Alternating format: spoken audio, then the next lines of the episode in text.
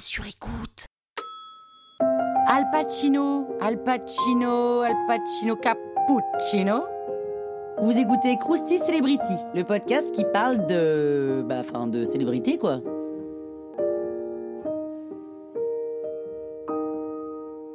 Alfredo James Pacino, dit Al Pacino, né à New York le 25 avril 1940. Al Pacino, c'est une véritable légende du cinéma made in US. Son papa s'en va à LA assez vite, donc euh, il abandonne littéralement sa famille et il doit quitter Harlem pour le Bronx car il n'y a plus de sous. Et croyez-moi, Harlem à cette époque, les années 40, c'est pas le paradis, alors le Bronx, hein, comment vous dire. Donc Alfredo évolue dans un quartier moyen sans thune et sans papa, il fume, il boit dès l'âge de 9 ans. Il se bastonne H24 et il est fan de Joe DiMaggio, la star du baseball et l'amant d'une autre star de dingue, Marilyn Monroe. Et il dit Pour avancer dans la vie, il faut être dur. Du coup, on pige mieux tous ces rôles de taré mafieux et autres gangsters en tout genre à ne surtout pas fréquenter. Son goût pour la pellicule se forge alors que sa maman travaille dans un cinéma. La salle, c'est un peu la garderie du futur d'Al Pacino. Des pièces de théâtre scolaire où il bluffe ses profs par son génie scénique. C'est-à-dire qu'il passe devant la caméra, il fait rire tout le monde, il sait que son destin est fait, mais avant sa destinée hollywoodienne, il vit souvent dans les rues de New York puisqu'il est parti de la maison pour cause de désaccord avec sa maman.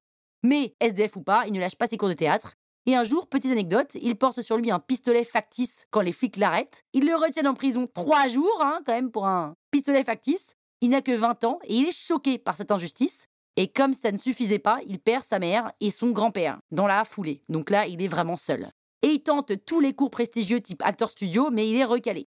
Et il recommence, il recommence, et finalement il est accepté. Al Pacino devient acteur, un bon acteur, Broadway lui ouvre les portes. Il chope en 67 son premier Tony, qui est la statuette des planches. Puis le cinéma l'appelle avec Le Parrain, le rôle qu'il ne fallait pas louper. Hein. Coppola est convaincu qu'Al Pacino est son auteur.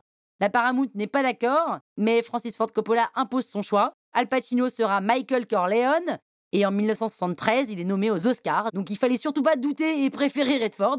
Sa filmographie le prouve, hein, Serpico, Scarface, Le Parrain numéro 2, Un après-midi de chien, etc., etc., etc., jusqu'au flop en 1985, mais ça arrive, hein, Révolution, dans lequel il a vraiment euh, beaucoup donné, quoi. Et il revient cinq années plus tard et rebelote le succès avec Le Parrain 3, Hit ou euh, Donnie Brasco, des films et des films euh, qui se suivent encore et encore. S'il y avait une œuvre à retenir, non, il n'y en a pas qu'une. Je ne peux pas retenir qu'une œuvre de Al Pacino. Mais attention quand même, c'est bizarre, Al Pacino, il a quand même été nommé huit fois et il n'a gagné qu'un seul Oscar pour le temps d'un week-end. C'est un peu chelou ça, hein. c'est un peu comme à l'époque où euh, Leonardo DiCaprio, il gagnait pas non plus de récompense et puis euh, il a fallu The Revenant pour qu'il gagne une récompense. Bref, Al Pacino, tu déchires. Croustille, hein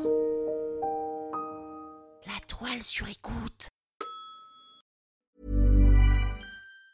Hi, I'm Daniel, founder of Pretty Litter. Did you know cats tend to hide symptoms of sickness and pain? I learned this the hard way after losing my cat, Gingy. So I created Pretty Litter, a health monitoring litter that helps detect early signs of illness by changing colors, saving you money and potentially your cat's life. Pretty Litter is veterinarian developed, and it's the easiest way to keep tabs on your fur baby's health right at home. Go to prettylitter.com and use code ACAST for 20% off your first order and a free cat toy. Terms and conditions apply. See site for details.